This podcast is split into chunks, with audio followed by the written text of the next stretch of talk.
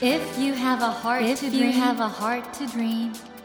you have a heart to challenge. you have a heart to challenge. take that Take challenge that challenge and realize, and realize your dream. Your dream. Dream Dream Heart. Heart. ドリームハート政教新聞がお送りします皆さんこんばんは茂木健一郎です 東京 FM のスタジオから全国38局ネットでお届けしていますドリームハートこの番組は日本そして世界で活躍されている方々をゲストにお迎えしてその方の挑戦にそして夢に迫っていきますさあ今夜も今一番の人気作家の方に来ていただいておりますライターでコラムニストのブレイディみかこさんですこんばんはこんばんは。よろしくお願いします。よろしくお願いします。現在ですね、ブレイディ美香子さんはイギリスにお住まいですので、今夜もリモートでお話を伺っていきます。さて、あの、美香子さん、この現在発売中のご著書、ワイルドサイドをほっつき歩け、ハマータウンのおっさんたちですけども、これはおっさん参加なんですかね？もうおっさん愛すべき存在だと。いやー、そうですね。あのーなかなかおっさんたちも生きづらい時代になっているっていうか、例えばイギリスだったら EU 離脱の国民投票があった時に、そのやっぱり中高年の方々が結構その離脱の方に入れていたとって、若い世代はまあ圧倒的に残留が多かったっていうことで、世代間闘争みたいなのが生まれましたよね。若い世代はなんかこう、やっぱりおっさんたちがなんか自分たちの未来を奪ったみたいな、そういう割とナラティブで非常に攻撃されたりもしたし、あとはまあ、MeToo とかああいう女性の運動が始まってからは、今度はなんかやっぱりおっさんたちがその、いまだにその古い感覚で、その、いわゆるポリティカルコレクトネス的になんか受け入れられないような言動が多いみたいなことでまた叩かれたりとか、まあみんながみんなそのおっさんがドナルド・トランプっていうわけでもないですから、そのみんなを一つりにしてそんな悪魔扱いにされるのも彼らも困るだろうなっていうか、その一人一人見てみれば違うわけだし、私なんか本当にその、まあおっさんと結婚してるわけだし、その友達もみんなおっさんだったりとかしますから、そんな風に世界の悪役にされる前から彼らのことを知っていて、それぞれが歩いてきた人生があって、ほとんどがまあ EU 離脱でも離脱に入れたような人たちですけれども、なんかその、どうしてそこに行き着いてるかっていうのも、なんかわからないこともないし、こう一人一人顔が見えるおじさんたちの姿っていうか、まあ人生っていうか、そういうことがすごく書きたいなっていうのはありました。で、やっぱりその、頑張れよって思いますよね。頑張れよっていうのはすごく思います。負けるなよっていうか。今夜もだからリスナーの皆さんの中でのおっさんたち元気になりますよそして美香子さんリモートでお話しさせていただいててファッションセンスは素敵だしエレガントな女性なんですけどおっさんにも優しいとそうですね。おばさんにも優しいんですけど、あおばさんにも優しい結構その、私の友達のおばさんとかも出てくるんですよね。で、それでまあ、中高齢がいろいろと、まあ、ね、中高齢だって辛いんだよって、ね、世代間闘争とかいろいろありますけど、中高齢も辛いし、みんなで頑張っていこうよっていう感じですかね。ということで今夜はですね先週お伝えしきれなかったブレイディみかこさんの新刊「ワイルドサイドをほっつき歩け」みんなが元気になるお話を伺えると思います。ブレイディみかこさん今夜もどうぞよろしくお願いします。よろしくお願いします。それでは今夜もここでブレイディみかこさんのプロフィールをご紹介します。ブレイディみかこさんは1965年福岡県福岡市のお生まれです音楽好きが高じてアルバイトとイギリスへの渡航を繰り返し1996年からはイギリスのブライトンにお住まいでいらっしゃいます。ロンドンの日系企業で数年間勤務した後イギリスで保育士の資格を取得。イギリスの最底辺保育所で働きながらライター活動を開始されます。そして2017年に刊行された子どもたちの階級闘争で第16回新潮ドキュメント賞を受賞されました。2019年には「僕はイエローでホワイトでちょっとブルー」で第73回毎日出版文化賞特別賞第2回ヤフーニュース本屋大賞ノンフィクション本大賞そして第7回ブクログ大賞を受賞され大きな話題を集めました。現在ワイルドサイドをほっつき歩けハマータウンのおっさんたちを菊間書房より発売されていらっしゃいます。美香子さんあの先週お伝えしきれなかった美香子さんの新刊ワイドサイドをほっつき歩け。ハマータウンのおっさんたち。このお話をじっくり伺っていきたいと思うんですけどこれね僕ねものすごくオリジナリティが高いと思うのは今フェミニズム的な考え方でいろいろねおっさんたちどうも肩身が狭いっていう中でこの本の温かい目線ってすごいユニークな気がしたんですけどしかも全然おさんたちの悪いところを別にいいよって言ってるわけじゃなくてこれすごくないですか？いや、どうなんでしょうね。っていうか、これは本当に私 EU 離脱でまあイギリスごちゃごちゃごちゃごちゃ過去本当にもう4年前になりますかね、あの投票が。で、それから3年半ぐらいすごく揺れたじゃないですか。で、本当に私あれ見て本当に不毛だなって、もうあの残留派と離脱派の石を投げ合う感じ。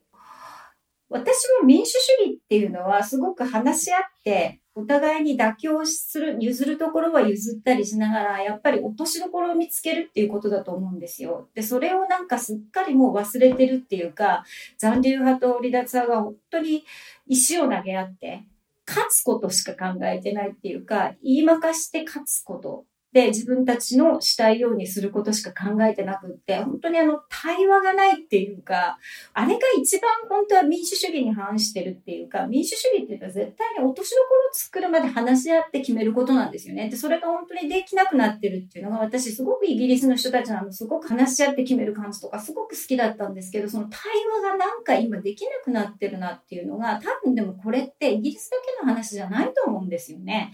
日本でもやっぱりそういうところががすごく見えて、生きづらい生きづらいって最近いろんな人が言いますけど、なんかそういうことの原因って多分そこにあるんじゃないかなと思ってて、イデオロギーの前に人間があるみたいなのをすごく今忘れてるような気がするんですよね。だから私はこれまでに書いてきた本もすごく政治的な本も書いてますし、ヤフーニュースとかで政治のことをすごく書いたりしてたこともありますけど、今むしろ政治主体でいくよりも人間が書きたいっていうのがあったんですよ。で、その人間の中からなんでその人たちがこういう風になってるのかっていうのをなんかこう書きたいっていうのがあったんですよね。だから女性の問題もね、こっちのことを聞いてもらうには向こうのことも聞かないといけないし、向こうのことも分からなきゃいけないっていう、なんかそういう、もうちょっと一歩進んだところに行かないといけないんじゃないかなと、すごく思ってますけどね。これ、おっさんたちの本当にいろいろな恋愛がね、書かれてるんですけど、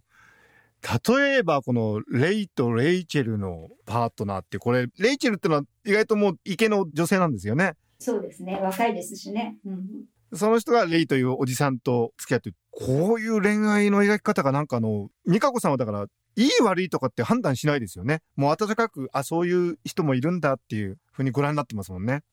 あのイギリスだと結構その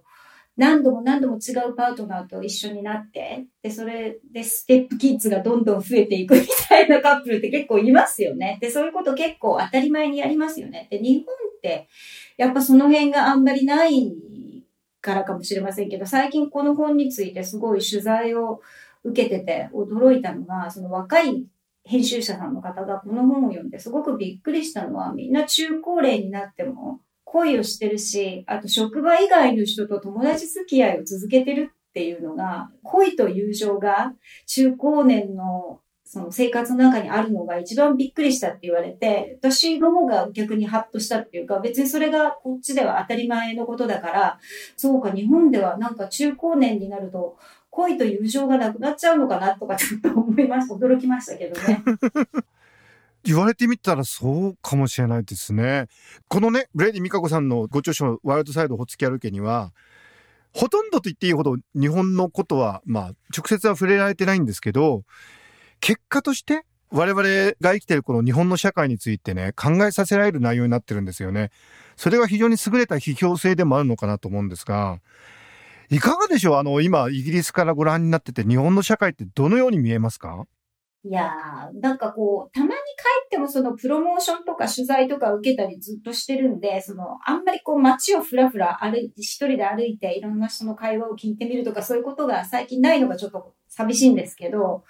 でも、うん、なんかだんだんだんだん小さくなってるような気がしますよね。寛容さとか寛大さとか、英語だと he has a big heart じゃないけど大きなハートっていう風に表現するじゃないですか。なんかそれがもし懐の深さとか寛大さとかそういうことであるとしたらなんかそういうハートがだんだんこう小さくなってるのかなっていう感じはしますよね。まあその原因がどこにあるかっていうとまあいろいろまああるんでしょうけどね。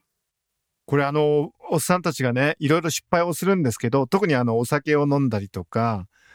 女性のことでもちょっといろいろ失敗したりとか、すごくなんか人間的におっさんたちが描かれていて、逆に言うと日本の社会ってなかなか最近ちょっと失敗が許されない雰囲気にもなってるんですよ。イギリスはどうなんでしょうか？あの、美香子さんが見てらっしゃるイギリス社会って失敗しちゃった人に対してはどんな感じなんですか、皆さん？いやー、そんなになんか、やっぱ日本ってどっちかっていうと、こう、あんまりセカンドチャンスが許されないじゃないですか。例えば就職とかにしても、もう大学を出るときに就職活動一生懸命して、で、そこで入らないと、その後の人生決まっちゃうよみたいな感じがあるけど、イギリスはそんなことないですよね。いくつになってもなんか、私すごくやっぱりこっちに、若い時に来てびっくりしたのが、本当に40代とか50代とかになっても、まあ今は緊縮財政で結構その縮小されてますけど、昔はその夜間の大学っていうか、夜間にこう大学のコースとかで学べるコースがたくさんありましたよね。で、そこでいろんなことの資格を取るために、40代、50代になって勉強してる人がいるっていうか、そういうのがちょっと日本ってだと、40代、50代で新しいキャリアのために勉強する人なんていうのはあんまりいないですよね。で、今はどうかわかりませんけど、その頃はいなかったので、その辺の違いはびっくりしましたよね。いくつになってもやり直せるっていうか、遅すぎるなんていうことはないっていう、そういう感じがイギリスにはありますよね。一回失敗してしまったら終わりとか、なんかこのレールに乗ってしまわないと先がないとか、そういうことはイギリスはないですよね。本当にあの、今回のご著書、ワイルドサイドをほっつき歩け、ハマータウンのおっさんたち。これ、イギリスのおっさんたちの話なんですけども、読んでると、もう日本でもみんな年齢とか、ジェンダー、立場に関係なく自分の人生を生きていいんだという、本当に勇気をもらえる、素晴らしい本となっております。皆さんぜひお読みいただきたいんですが、美香子さん、僕はあの、僕はイエローでホワイトでちょっとブルー、前回の作品のですね、冒頭のその theatre education っていうか drama education ですね、息子さんがあの学校に行ったらいきなりオーディションをやらされて、僕ね、あれは本当にびっくりしたし感動したんですけど、うん、そのあたりも含めてどうですか？あの今リアルタイムであの息子さんの教育を見てらっしゃると思うんですが、日本の教育とイギリスの教育比較した場合、気づくこととか感じることって何でしょうか？やっぱすごく多いですよ。これあの本のテーマの一つにエンパシーっていう言葉があるんですけど、まあ、他人の靴を履いてみる。まあ、人のことを想像するのには、やっぱ感情を自分も表現できるようにならないといけないし、人の感情の表現を見てそれが読めるようになっていかないといけないしっていう意味でもやっぱり演劇教育っていうのは役立つんですよね。だから幼児教育の時から結構それは取り入れられていて、私なんか保育士の資格を取った時に学びましたけどね、その演劇教育の重要性とか。で、それとはまた別にその、学校の課題とかでもすごくやっぱ自分の考えを書かしたり話したりする。自分で考えてそれを表現させるっていうことがすごく多いですよね。日本の教育みたいに何かを覚えて、どれだけ覚えたかをテストするっていう感じではないから、今回でもそのコロナでオンライン授業をやってますけど、やっぱ課題がいつもより増えるわけですよね。で、それ課題がやっぱりすごくね、面白いんですよ。で、例えばその国語の授業だと、その、まあ、ジョージ・オーウェルの動物農場に習って、動物を主人公にして、ロックダウン中の人間と社会に関するアレゴリーを書きなさいっていう宿題が出るんですよ。これ13歳と14歳のクラスですよ。これ結構すごいですよね。で、ちょうどその時にあの、ジョンソン首相が最初にあの、ロックダウンしなくって、なんか集団免疫を獲得するって言ってたじゃないですか。で、それが、まあ、評判が悪かったので、ロックダウンに変えたんですけど、そしたら自分がコロナにかかったりしましたよね。で、それのことをやっぱ題材にして、動物農場風のアレゴリー書いてる子が多いとか、なんか息子はすごい言ってましたけどね。あとなんか、何かのリサーチをするっていう宿題が出た時にも、第一次データと第二データ、だから自分で独自にそのインタビューをしたりとか取材をしたデータと出回っているデータの両方を使って何か自分でテーマを決めてリサーチしてきなさいとかっていうのがあって、で、それでなんかうちの息子は、まあサッカーがすごく好きなので、あのサッカーと人種差別の問題とかっていうのを自分でテーマで決めたんですけど、そしたら今の子ってそのインスタグラムとかああいう SNS で繋がってるじゃないですか。で、それでロックダウン中でもすごい友達に質問をして、みんなのデータを集めたりとか、友達からはまた違う質問が回ってきてみんなでデータ集めてたりとかして、ああいうことをなんか自分でさせるっていう教育が日本にはあるんですかね？いや、ないでしょうね。ですから僕あの、美香子さんがね、日本にいる時学校あんまり好きじゃなかったっておっしゃってましたけど、イギリスの教育だったら好きだったんじゃないですか？うん。すっごい楽しそう。私本当に自分が受けたかったと思います。これ宿題私がやりたかったっていうか、シェイクスピアもこの間やってたら、なんか一周目は全員がロミオになるんですよ。男の子も女の子も。みんながロミオになって、なんかラップ調の韻を踏んだラブレターを書いてきなさい。で、その次の週は今度みんながジュリエットになって、まあよくあるその例えと、それと自分オリジナルのメタファーを使ったクラシックなラブレターを書いてこいとかそういう宿題が出るんですよ。で、これ私本当に自分がね、10代の時にこういうことをやれてたら、もう楽しくて毎日学校行ってただろうなって思いますよね。ですよね。だから僕あの、やっぱり日本もこれからもっと良くなるためには自分たちを映す鏡が必要で、ブレディ・ミカコさんの本がなんでこんなに読まれてるのかっていうと、やっぱりこの本を読んでイギリスは知れるんですけど、同時に今おっしゃったような日本の教育のあり方とか、年齢でとらわれちゃってるところとか、そういうことを見直すきっかけになるのかなと思うんで、本当にありがとうございます。こういう素晴らしい作品を書いていただいて。いや、とんでもないです。あの、みんなね、本当に夢中になって読んでおります。ありがとうございます。ブレイディみかこさんは作家としての夢はすでに実現しつつあると思うんですけど、この番組実はテーマが夢と挑戦なんですが、ブレイディみかこさんの今後の夢、挑戦したいことって何でしょうか？夢って言われるとあれなんですけど、まあ、挑戦といえばですね、新しい挑戦というのは、実はあの、白田元幸さんが編集されているモンキーっていう文芸誌がありますけど、あれで実は初めての短編小説を書かせていただいていて、博多弁を喋る犬が、あの、イギリスのコロナ禍を経験するっていうちょっと変わった話。ですけど、入ってるんですね。で、それとまた別に、あの、秋ぐらいから少女小説、まあ YA っていうかヤングアダルトって呼ばれるそのジャンルがありますけど、まあティーンが読むような小説っていうのもすごく私今興味があるので、少女小説のまた連載も始まりますし、これまでまあエッセイとかノンフィクションの世界で割と書かせていただいてきたんですけど、ちょっと小説の方にもまあ、軸足を移すっていうよりは進出するっていう感じで、広げていけたらなと、まあ、行くことに挑戦していくつもりです。とっても楽しみですね。ありがとうございます。ブレディ・ミカコさん、必ずすごい作品書きそうだと思うんで。いやいやいや、まあ、もう本当に DIY なんで今鍛えられてるところですけど。ぜひ、あの、いろいろ小説を含め、ますますあの、ミカコワールドが広がることを楽しみにしております。ありがとうございます。ブレイディみかこさんがですね、様々な社会問題に揺れるイギリスのおっさんたち、